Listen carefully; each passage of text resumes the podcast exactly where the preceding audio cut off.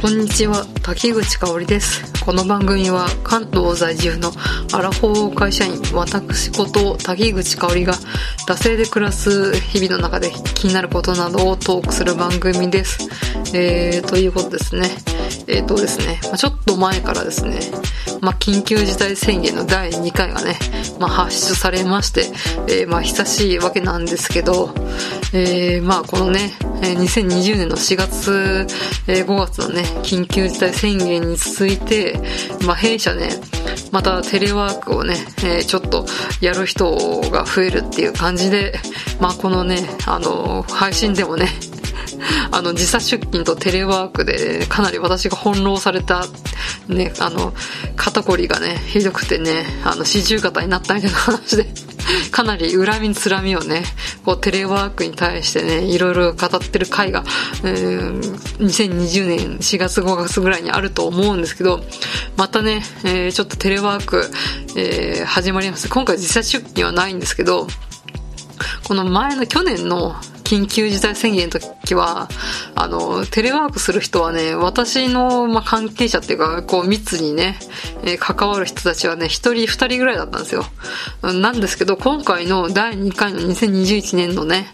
えー緊急事態宣言は、うん10人ぐらいね、関わる人がテレワークになってですね、なんですけど、まあ私はね、まあなんかこうね、あの、面構えが違うじゃないですけど、あの、こうね、歴戦の勇者的な感じで、まあ、このね、コロナ禍の東京にね、えー出勤してるわけなんですよ。うん、選ばれし勇者としてね。まあ、そんなわけでテレワークを、かサポートする人としてね、出勤しているわけなんですけれど、まあそれでね、このね、テレワークする人たちが、まあかなり大人数になったことで、まあね、やっぱしね、今まで結構紙でね、なんか資料とか出して渡したりとかしてたんですけど、まあそれをね、削減、削減っていうかもう本当にね、あの、ウェブデータ上でね、ウェブ上で全部やり取りしなくちゃいけないっていうことで、全部ね、ウェブデータにしてやり取りをしてるので、本当にね、プリンターにね、うん、全然紙を出さないっていうね、生活になってですね、うん、そのプリンターに紙を、印刷した紙を取りに行くっていう行動が減っただけでね、めちゃくちゃね、運動量が減り、減りました。で、なおかつ、まあ、この受注システムみたいなのは今までね、紙のデータでね、結構やり取りをしてたから、物理でね、あ、なんかこう発注来たんだなみたいなのが分かってたんですけど、全部ウェブデータ上でね、やり取りするんで、そのね、まあ、メールなりね、発注システムをね、常にね、まあ、凝視してなくちゃいけないっていうのでね、本当にそこで眼性疲労とね、運動不足とね、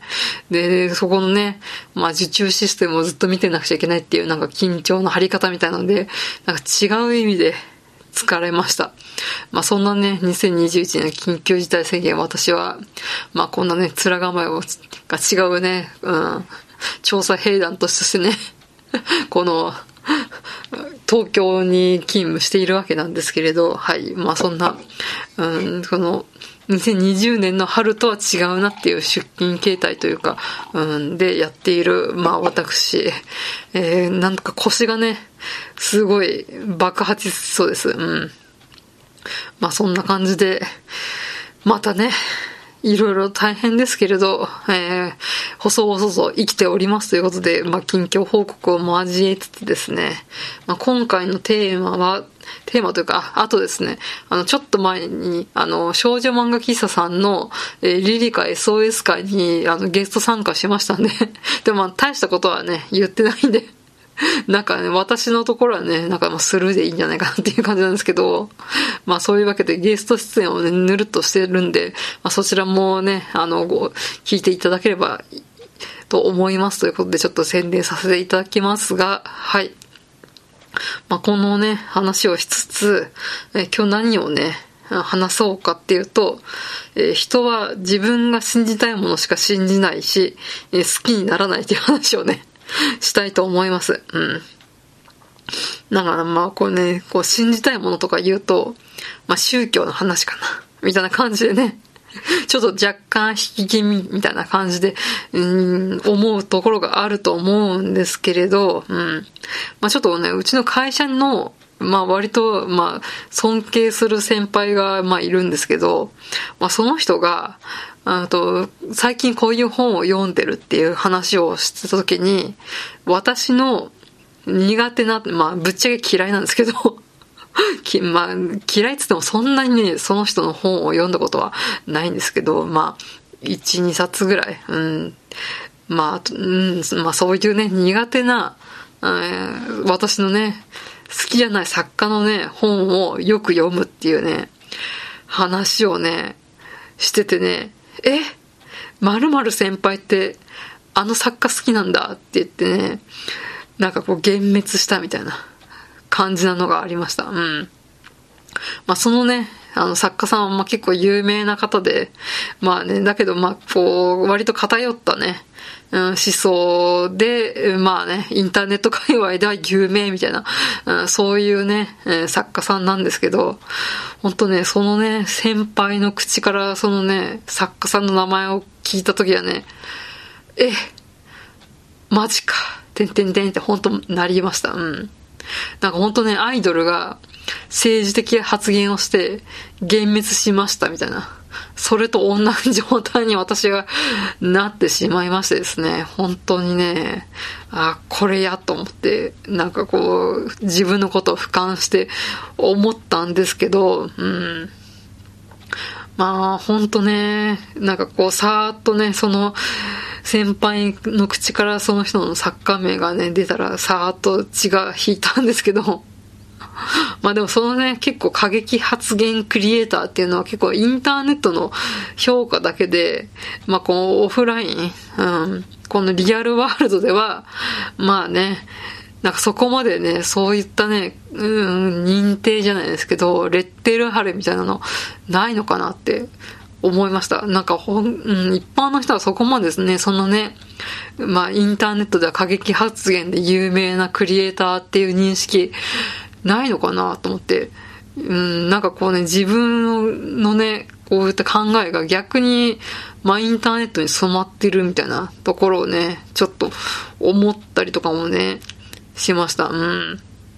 まあ、本当にそのね、えー、作家さんの作品もね、まあね、小説なりそういう本はね、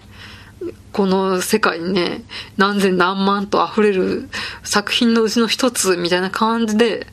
まあ思えばね、まあなんかそこでなんかギャーギャー言うことでもないのかなって、まあね、この冷静な部分の私がそう思うんですけれど、うん。まあでも本当ね、まさか先輩がそんな、ね、あの作家を好きなんなんてっていうことかなりびっくりして、で、まあだけど、まあやっぱね、な私もその人と、まあ、それなりに話はしますけど、やっぱなんかこの、その人のことを知ってるのも本当にね、100分の1ぐらいっていうか、本当に1面しか本当、その人のことを知らないんだなって思いました。うん。で、そのね、うん、作家が好きなのも、その人の要素のうちの一つですよね。やっぱし、いろんなものでね、人間って構成されてるので、うん。やっぱし私の好きなね、うん、なんか映画とか作家とか、ね、アーティストとかの話ですごい盛り上がることもあれば、そのね、作私が苦手な作家さんが好きっていう一面もあるっていう、なんかやっぱまあ人間は一枚岩じゃないっていうのはね、なんかちょっと、そのね、先輩の口からその私の苦手な作家が実は好きっていうのをね、聞いた時にちょっとね、思いましたね。うん。まあ本当ね、私がその人の趣味についてね、ごちゃごちゃ言う権利はないのかなっては思うんですけど、うん。でまあ私もね、フェミニズム思想に強く影響を受けてるっていうことで、まあちょいちょい小出しには してるんですけど、まあインターネットの世界だと、こう、ついフェミわらわらみたいな感じで、なんかね、あとね、萌え系美少女イラストに、まあイチャモンをつけてくるおばはんみたいな、そういうイメージじゃないですか、フェミニストって。うん、なんかで、だからなんか、なんかあんまりね、きっとね、私のこういうね、フェミニスト的な発言に対して、なんかよく思わない人も多分いると思うんですよね。竹口さんそういう発言やめた方がいいですよ、みたいなことを思う人多分いると思うんですけど、うん、でも多分、なんかそういうこと言わない方がいいですよって言われたら、ごちゃごちゃうるせえなって多分私、思うと思うんですよ。うん。で、本当まあこれ結構繰り返し言ってる気がするんですけど、本当にね、誰かの萌えは誰かの苗、えー、3は森で俺はたたらばで暮らすじゃないですけど、本当に住み分けというか、そのね、相手の好きなもの、支持してるもの、まあそれが政治だったり宗教だったり、なんかわかんないですけど、そういった考えを否定しないっていうの、本当ね、なんか今度ぐっとこらえる努力みたいなの必要だなってね、うん、思いましたね。本当に私も、え、〇〇先輩、だ、何々さん、好きなんですか？マジっすか？だってあの人ってネットであんな発言とかこんな発言とかして、マジやばいっすよねみたいなことをすごい言いそうになったんですけど、まあそれをね、ぐっとこれてね、だって先輩はね、その人の作品がすごいいいと思って、でも、あの、おすすめというか、支持してるわけですからね。ああ、で、ほんとね、なんかこう、ぐっとこらえるじゃないですか、ど、そういうのをね、ちょっとね、まあ、結構これ何回も言ってると思うね、聞き飽きた感あると思うんですけど、本当誰かの思いは誰かの悩なんだなっていうのを、その先輩の発言でね、あーって思った感じでした。うん。